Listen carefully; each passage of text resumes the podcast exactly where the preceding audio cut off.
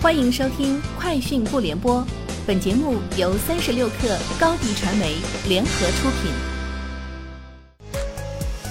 网罗新商业领域全天最热消息，欢迎收听《快讯不联播》。今天是二零二零年二月七号。在暂停申购半年后，百亿私募一洛投资刚刚发布公告称，自即日起再次放开旗下产品的认购和追加。二零二一年七月，为规避高位募集资金带来的潜在风险，一洛投资曾公告暂停申购。对于此次开放认购和追加，一洛投资解释称，市场经过半年的调整，已进入了相对合理的估值区间。同时，公司也加强了投研团队的配置，为未来的投资工作做了更多的准备。北京冬奥组委早在2018年就开始对冬奥及冬残奥特许经营及生产商进行征集，除集中安置残疾人就业单位企业注册资本在两百万元及以上外，其余均要求两千万及以上规模。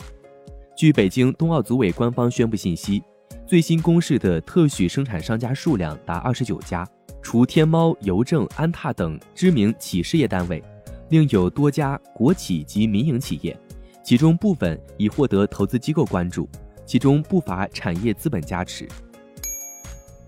就平安方面有高管空降方正证券的消息，方正证券回应称，目前没有相关人事安排，公司将严格按照相关要求，依法合规推进公司控股股东、实际控制人变更等相关事项。目前相关事项尚需中国证券监督管理委员会批准，完成变更的时间尚不确定。中国平安、方正证券昨天双双公告称，一月三十号，平安人寿收到中国银保监会关于中国平安人寿保险股份有限公司股权投资新方正集团的批复，中国银保监会同意平安人寿投资新方正集团。欢瑞世纪发布公告称，截至昨天二十四时，电影《熊出没重返地球》累计票房收入已超过五点六二亿元。公司来源于该影片的营业收入约为七百五十万元。韩国汽车研究院发布二零二一年电动汽车销售业绩及市场动向报告显示，去年全球纯电动车市场销量为四百七十一点七七二八万辆，同比大增百分之一百一十二，占整体汽车市场份额达百分之五点八，同比上升百分之二点九。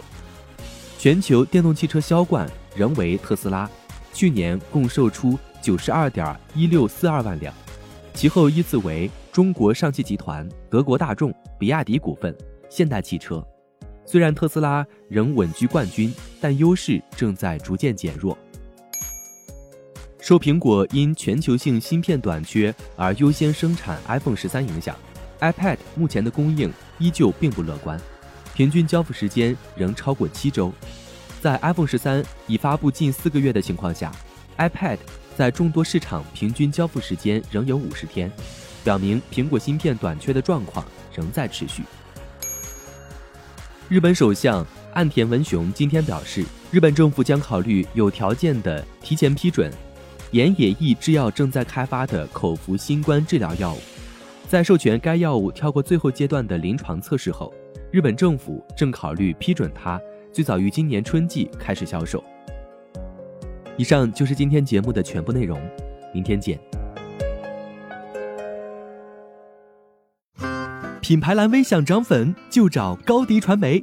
微信搜索高迪传媒，开启链接吧。